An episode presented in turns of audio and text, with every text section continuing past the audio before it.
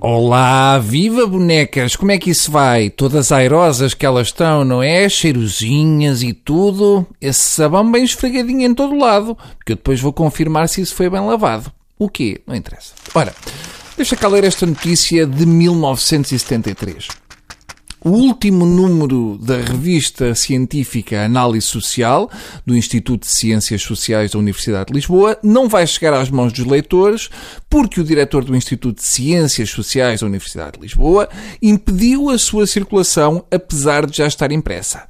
Cá está. Isto foi em mil... Ah, espera. Não, isto afinal é de ontem. Que engraçado. Ainda não habituei a conjugar o verbo censurar no presente. Então o que se passa é o seguinte. O sociólogo Ricardo Campos fez um ensaio visual com fotografias de grafites espalhados pela cidade de Lisboa que expressam uma coisa raríssima.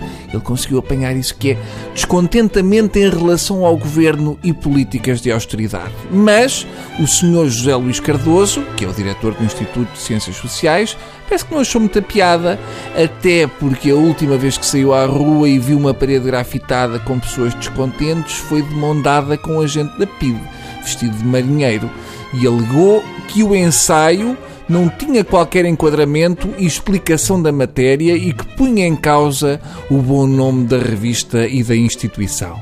Exato, Sr. José Luís. Olhe, eh, eu tenho um palpite. Eu acho que punha em causa o seu bom nome. O resto é um bocadinho para encher, não é?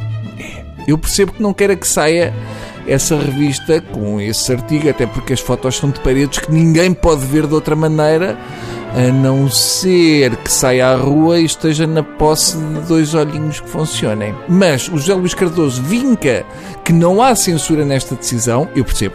Não é o tipo de coisa que se quer assumir, não é? É como ser obeso e desaparecer um bolo mármore da sala. Mais vale subir para o lado e esperar que não tenham ficado migalhas espalhadas. Mas, desta vez, se calhar ficaram uma outra migalha espalhadita. Ora, vejamos. Nas imagens dos grafites há palavras contra os políticos e empresários, como Soares dos Santos, dono da Fundação Francisco Manuel dos Santos, à qual, segundo o Jornal Público, muitos investigadores do Instituto de Ciências Sociais estão ligados. Ah! Espera lá, tu queres ver não, não acredito que tenha sido por causa disso. É só uma coincidência muito infeliz. O senhor diretor diz ainda que este artigo não apresenta relevância do ponto de vista sociológico. Tu está a brincar comigo? Já pensou qual é a probabilidade de acontecer uma coincidência destas? Eu acho que isto tem muito suminho do ponto de vista sociológico. A não ser que você pegue uma trincha à meia da noite e vá desenhar um arco-íris e uma cegonha por cima dos grafites do Soares dos Santos. E aí então ainda tem mais interesse sociológico. Sabe qual é a diferença entre grafitar uma parede e tirar fotografias de grafites numa parede? É que a segunda não é crime.